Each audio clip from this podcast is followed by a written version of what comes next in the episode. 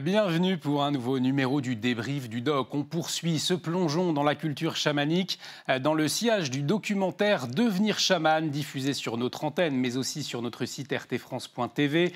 Natalia Kadirova s'est donc rendue pour RT en Bouritanie à la rencontre des chamans sibériens. Alors pour revenir sur ce documentaire, creuser encore un peu plus cette culture chamanique, comprendre quelles leçons elle peut également apporter à nos cultures occidentales. Nous sommes avec Charles Stepanov, il est maître de conférence à l'école pratique des hautes études spécialiste du chamanisme Touva, c'est celui de Sibérie du Sud, et auteur notamment de l'ouvrage Voyager dans l'invisible, technique chamanique de l'imagination, préfacé par Philippe Descola aux éditions La Découverte. Charles Stepanov, bonjour et merci d'être avec nous pour ce nouveau débrief du doc. Alors, pour commencer, peut-être une réaction après le visionnage de ce documentaire de RT. Est-ce qu'il rejoint les travaux finalement et les études que vous avez pu faire Quels aspects importants de la culture chamanique révèle-t-il? Bonjour, eh ben, c'est un documentaire qui m'a beaucoup intéressé parce qu'il a été tourné dans une région voisine de celle où moi-même euh, j'ai mené il y a quelques années mes enquêtes euh, ethnographiques. Moi, c'était chez les Touva, là, c'est chez les Bouriates. Euh, ça m'a bien intéressé parce que on voit les transformations de ce chamanisme qui devient de plus en plus important. Chez les Bouriates, c'est manifeste, ça donne lieu à des, des grands cérémoniels collectifs qui intéressent toute la population des, petits garçons, des petites filles. Il y a vraiment un aspect global comme ça qui euh, nous montre que bah, ces pratiques religieuses qui avaient été interdites pendant la période soviétique, non seulement elles euh, sont réapparues, mais même elles deviennent de plus en plus puissantes. Elles ont vraiment une importance sociale incontestable aujourd'hui. Alors, on va y revenir, mais vous disiez Chouvat, Bariat, il y a différents chamanismes aujourd'hui dans le monde alors, c'est des peuples différents. Hein. Euh, les Touva, ils parlent une langue turque, alors que les Bouriates, ils parlent une langue mongole. Donc, c'est des familles linguistiques différentes. Donc, euh, du coup, bah, dans chacune de ces sociétés, vous allez avoir des esprits, des cosmologies différentes, puisque c'est plongé dans l'histoire et dans les ancêtres de chacun de ces peuples. Donc, voilà pourquoi il y a forcément des nuances d'une population à l'autre. Ensuite, si on compare d'un point de vue global, eh bien, euh, en Amazonie, on a aussi des traditions chamaniques qui sont liées à des écosystèmes différents. Euh, c'est euh, la forêt tropicale, c'est beaucoup de, de, plantes psychotropes. on n'a pas ça en Sibérie, naturellement. Alors, je vous propose de, vous plonger, euh, de nous plonger tout de suite dans le vif du sujet euh, avec cet, extrait euh, sur l'île d'Olkoï, sur le lac Balkan, considéré par les chamans comme un, lieu sacré. Une fois par an, depuis 2003, ils s'y réunissent avec des pèlerins. Cela s'appelle le Taigan. Et on va regarder tout de suite le temps fort de ce rendez-vous. Le moment fort du rite est le moment où le grand chaman Bahir fait descendre l'esprit principal de l'île.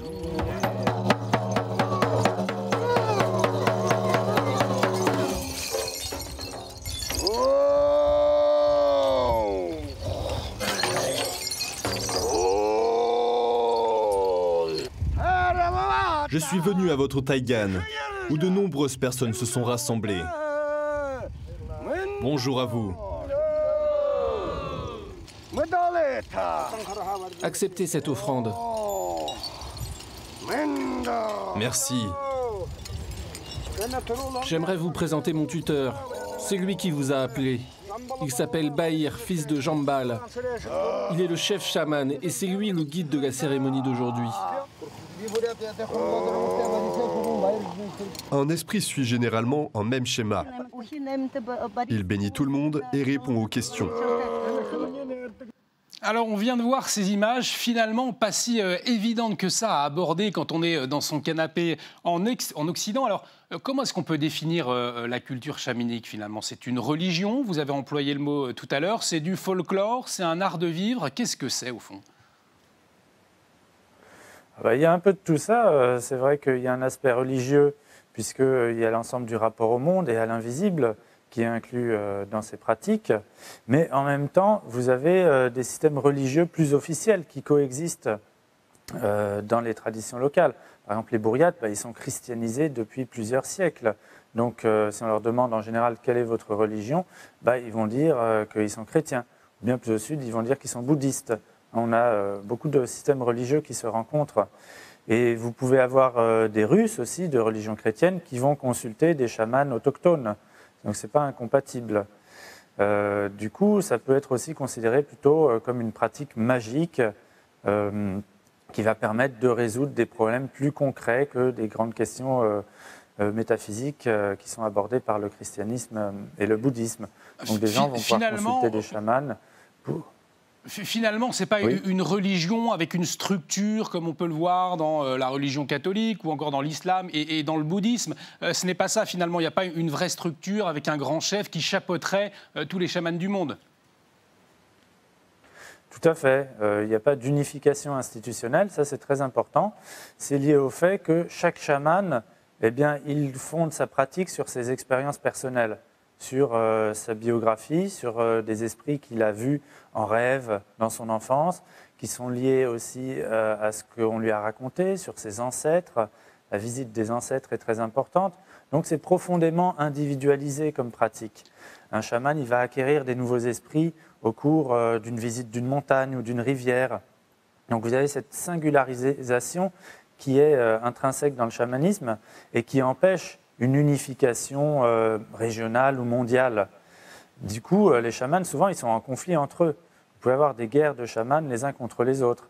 Alors, cela dit, on voit des tendances à l'unification dans certaines régions, et c'est le cas notamment chez les bourriates, c'est ce qui est très frappant dans ce reportage, c'est qu'on euh, voit que malgré leurs différences, hein, qui sont sous-jacentes, bah, les, chamans peuvent faire l'effort de mener des grands rituels en commun quand ça s'associe bah, à un sentiment d'appartenance euh, régionales, ethniques, comme c'est le cas chez les bourriates. Mais bon, il faut savoir que chez d'autres ethnies, il est absolument impossible d'avoir plusieurs chamans dans une même pièce, parce que sinon on dit qu'ils bah, vont se manger l'un l'autre. Alors les premiers chamans, quand est-ce qu'on les retrouve euh, dans, l'histoire du monde? C'est quoi les origines du, du chamanisme? Alors là, ce n'est pas du tout facile euh, de répondre à cette question, bien sûr, puisqu'il s'agit d'une tradition orale. Autant pour le christianisme, le bouddhisme, on va avoir des sources écrites, qui nous permettent de dater euh, l'apparition des fondateurs, euh, la transmission euh, des textes. Bien autant dans le chamanisme, ça n'est pas possible, puisque les chamans ont été très longtemps rétifs à tout usage de l'écriture. Donc on fait des hypothèses.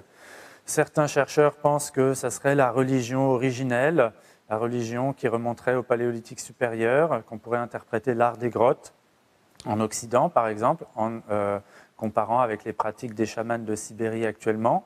c'est une hypothèse, mais qui est euh, évidemment impossible à prouver.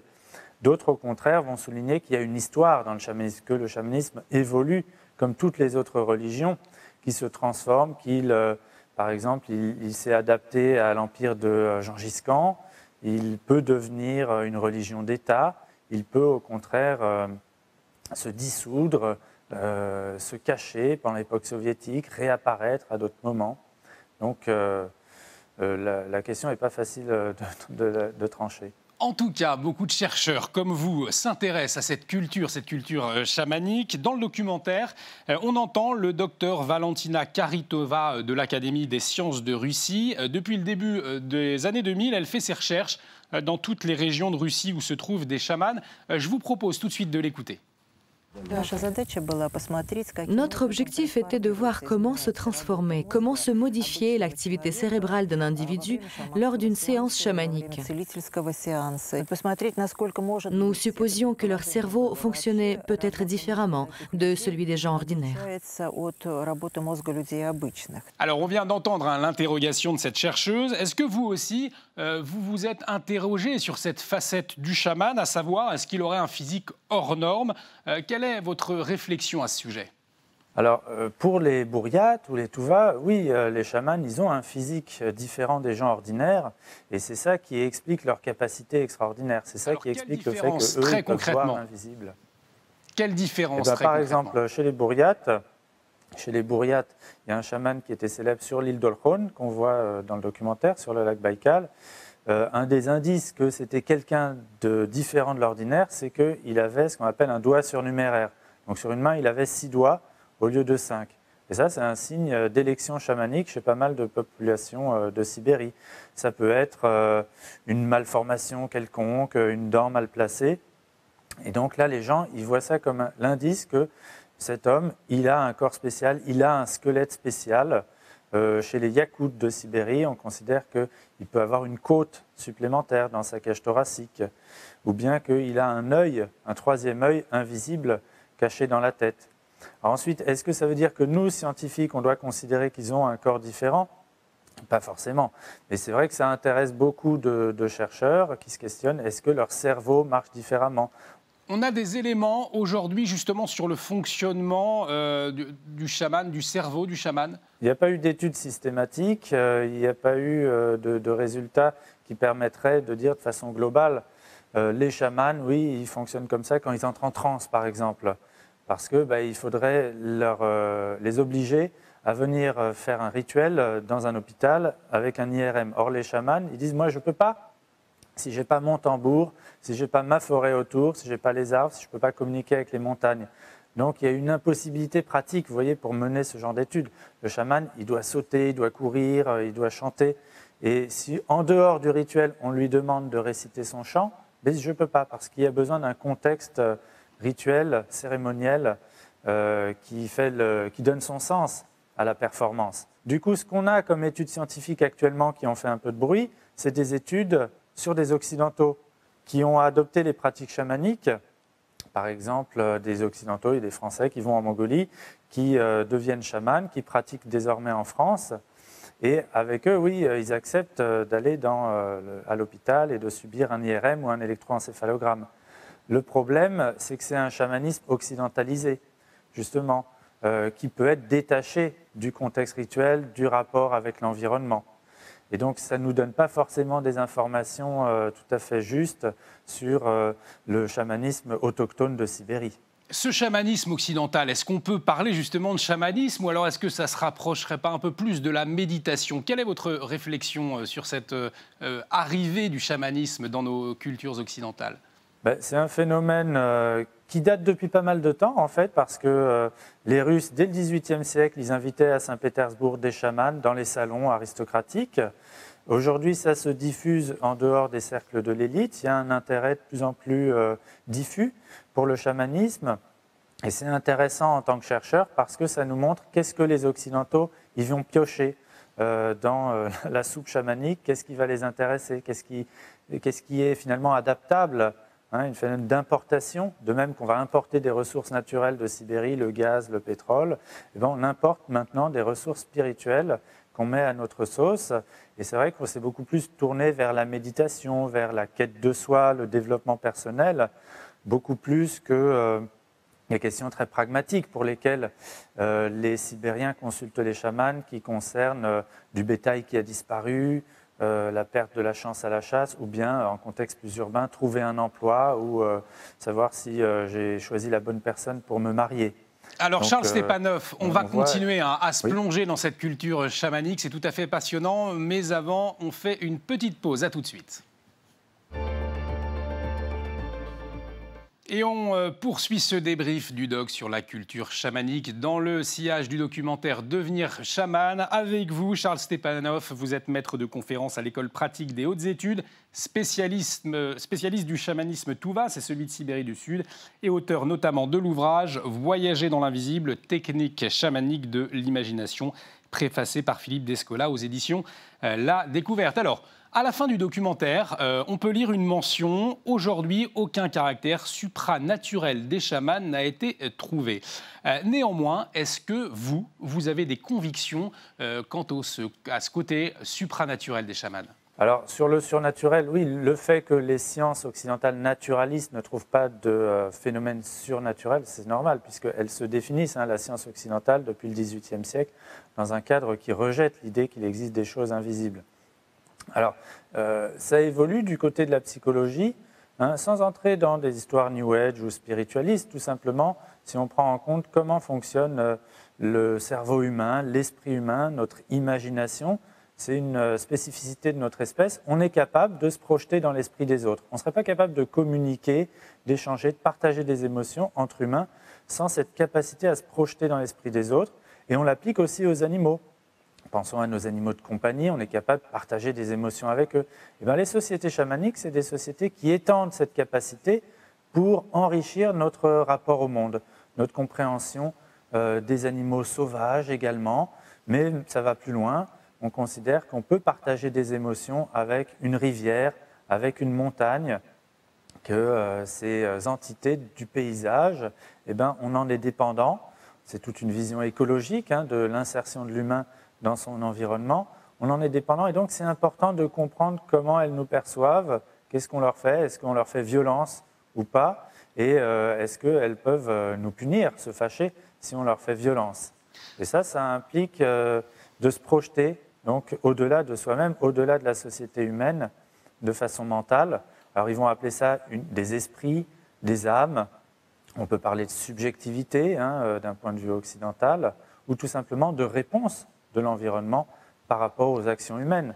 Et ça, de plus en plus en Occident, on en est conscient que oui, on a intérêt à prendre en compte les réponses de l'environnement, de la Terre, par rapport à nos activités.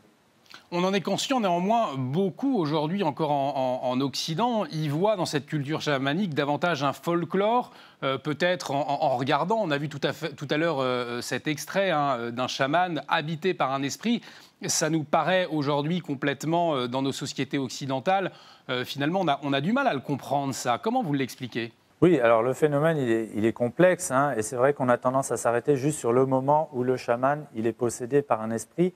En fait, c'est, euh, comme on le voit dans le reportage, extrêmement long. La préparation, ça dure plusieurs jours. Et vous avez des chants. Le chant, c'est capital dans le chamanisme. Alors, on peut appeler ça du folklore, on peut aussi appeler ça de la poésie. Les chamans, c'est des gens qui sont capables d'improviser des chants de louanges envers les esprits, de louanges envers le paysage, la montagne, qui décrivent les monts de l'Altaï comme euh, un corps céleste, un corps euh, qui nourrit les humains. Et ils improvisent tout ça en vers. Hein. Donc imaginez comme nous quelqu'un qui serait capable d'improviser des vers en alexandrin. Ça demande une très très grande maîtrise. Une maîtrise de la langue, des effets linguistiques, des modifications de la syntaxe, des métaphores extrêmement riches. Euh, tout ça, on le prend rarement en compte hein, en Occident quand on parle de chamanisme parce qu'on est braqué sur le moment de la possession.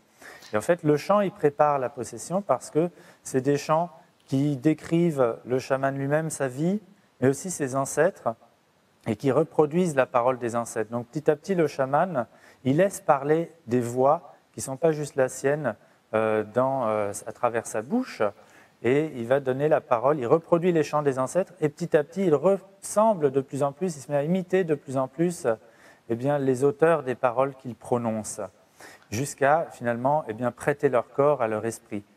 C'est une conception de l'identité tout à fait, euh, vous voyez, riche, complexe. Hein, qui inclut le moi, mais aussi des couches superposées de générations. Alors, effectivement, vous n'êtes pas le seul chercheur. Il y a beaucoup de chercheurs qui, s'intéressent à cette culture euh, chamanique. Au fond, euh, pourquoi Quel intérêt euh, suscite-t-elle aujourd'hui pour des chercheurs? Alors, d'une façon générale, ben, on a envie de connaître, quand on est anthropologue, des modes de vie, des façons de concevoir la place de l'humain dans la nature.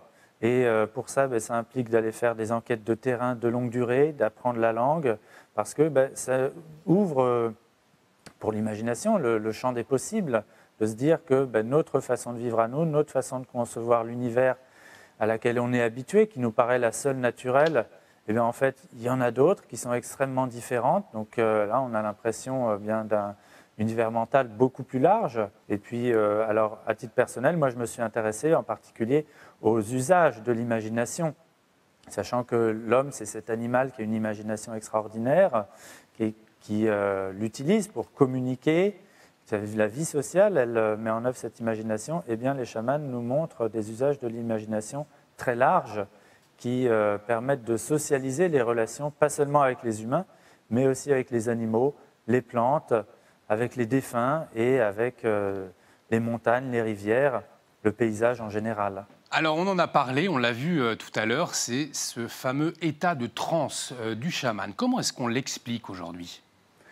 Alors déjà la notion même de transe, euh, elle fait un peu tiquer les anthropologues parce que c'est une façon occidentale d'expliquer ce qu'on n'a pas vraiment compris.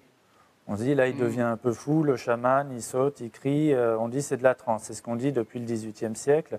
Mais à partir du moment où les chercheurs ont appris les langues locales, ils ont étudié ces chants, que j'évoquais, qu'on a compris leur complexité, leur poésie, leur richesse, on s'est rendu compte que la notion de trans, elle n'est plus tout à fait suffisante.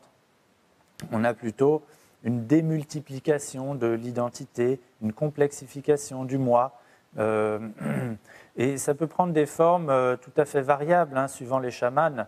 Certains vont euh, se lancer à fond, crier, sauter, avoir l'air de se transformer.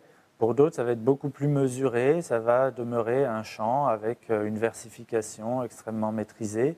Est-ce que vous, ou, peut-être moi, un jour, on pourrait devenir chaman, ou alors il faut des qualités particulières? Alors là, bah, les sociétés vont faire des réponses différentes. Les bourriates qu'on voit dans le reportage, par exemple, ils considèrent que pour être chaman, il faut être un héritier de chaman. Il faut avoir des ancêtres.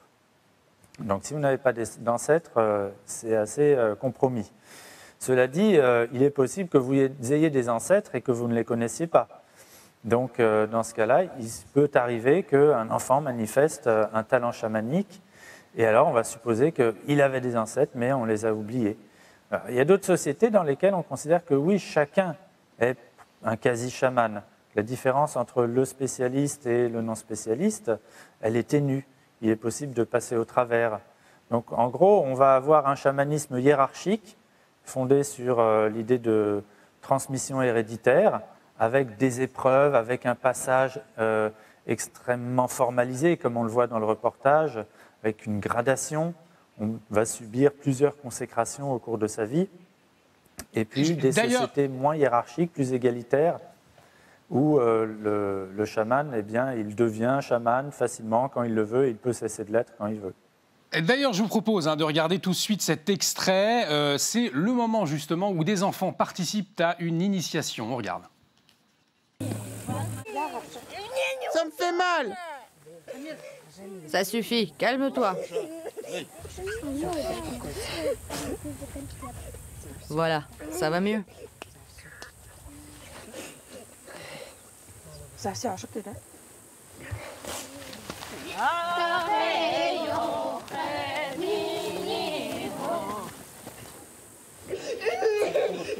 Tes chaussures sont trop serrées? Pourquoi tu pleures? Non, c'est difficile de respirer en sautant. Tout le monde est à bout de souffle. Calme-toi.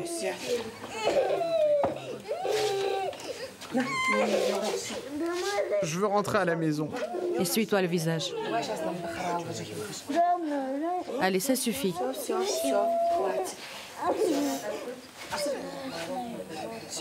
Ça suffit. On va te gronder si tu pleures. Et tu seras obligé de faire neuf tours de plus.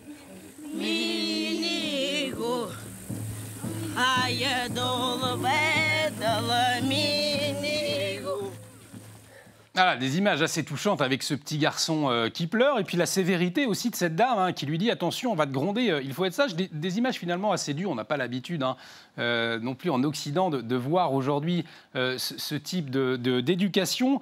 pour autant, ça doit passer par ces moments compliqués aussi pour les enfants. Oui, alors ça, c'est pas grand-chose. Hein, euh, en tout cas, si on veut devenir chaman, oui, il y, a, beaucoup d'épreuves difficiles. Et ça peut se manifester dès l'enfance, mais ça va plutôt être des enfants euh, qui vont fuir dans la forêt, qui vont jeûner, qui vont avaler des objets euh, dangereux, des aiguilles, etc., qui vont cracher du sang. Il y a énormément de violence, hein, évidemment, dans le chamanisme. Comment elle s'explique justement cette violence? Parce qu'on est dans un univers qui est marqué par la prédation. les relations entre les différentes espèces, c'est des relations de euh, prédateurs et de proies. Euh, les bourriates les autres peuples de Sibérie vivent de l'élevage, mais aussi en grande partie de la chasse. C'est euh, quelque chose de très important dans leur économie.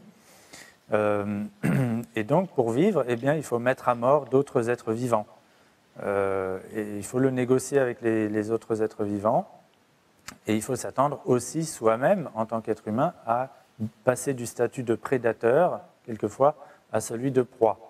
C'est euh, une grande différence avec euh, nos sociétés occidentales dans lesquelles l'humain, euh, c'est essentiellement un prédateur, parce que nous n'avons plus autour de nous des prédateurs qui peuvent nous manger comme des loups ou des ours qui ont disparu quasiment, alors que dans les sociétés de Sibérie, eh bien, il, y a des il, y a, le loup, il y a l'ours qui sont extrêmement dangereux, qui tuent de nombreuses personnes chaque année, et puis il y a les esprits. De la même manière que les loups et les ours, eh bien, on considère qu'une maladie, c'est causée par un esprit qui vous dévore donc face à cette violence du monde, eh bien, les chamans réagissent par de la violence aussi. Hein. Euh, On n'est pas dans de l'idéalisme et de la bienveillance, comme on l'imagine d'un point de vue occidental, qui donne une vision un petit peu lénifiante du, du chamanisme. Non, le chamanisme mobilise la violence, c'est un combat contre les mauvais esprits, contre les malédictions, les mauvais sorts qui doivent être renvoyés à leurs expéditeurs. Et pour ça, bah, il faut de la tromperie, quelquefois, de, des ruses, euh, euh, des mensonges, et puis de, la pure violence, où le, chaman doit frapper les mauvais esprits pour les chasser du corps du malade. Alors Charles Stepanov, pour euh, conclure, alors cette culture chamanique, au fond, qu'est-ce qu'elle pourrait apporter à l'Occident aujourd'hui? Et puis vous, à titre personnel, qu'est-ce qu'elle vous a apporté? Je pense que euh, ça élargit l'horizon finalement hein, de s'intéresser aux, cultures euh, chamaniques parce que ça nous montre que notre rapport euh, aux animaux, aux plantes et aux paysages, ben, il pourrait être beaucoup plus riche finalement. On l'a appauvri au cours des siècles, mais il est possible, on le voit avec les chamans de Sibérie, d'entrer en communication par le rêve, par les chants avec toutes ces entités alors, ce n'est pas pour dire qu'il faut se convertir euh, aux pratiques chamaniques, parce que euh, de toute façon, comme on voit avec euh, les usages chamaniques en Occident, eh bien, il est transformé. Hein, ces pratiques, elles sont transformées dès qu'elles, sont importées chez nous et, elles deviennent finalement quelque chose d'occidental. mais plutôt voilà, euh, élargir le champ des possibles. Ce qui m'a intéressé finalement, c'est de voir euh, des personnes qui manipulent à la fois la peur, la violence, mais aussi le rire. Hein. c'est quelque chose qu'on oublie souvent. C'est des gens qui ont énormément d'humour, euh, les chamans, et avec qui on s'amuse beaucoup. Merci Charles Stepanov euh, d'avoir participé à notre débrief du doc. Je rappelle que vous êtes maître de conférence à l'école pratique des hautes études, spécialiste du chamanisme Touva, celui de Sibérie du Sud, et auteur notamment de l'ouvrage Voyager dans l'invisible, technique chamanique de l'imagination aux éditions de la découverte. Cette émission est à revoir sur notre site rtfrance.tv, à découvrir également en podcast. Merci pour votre fidélité. À bientôt sur RT France. Bye.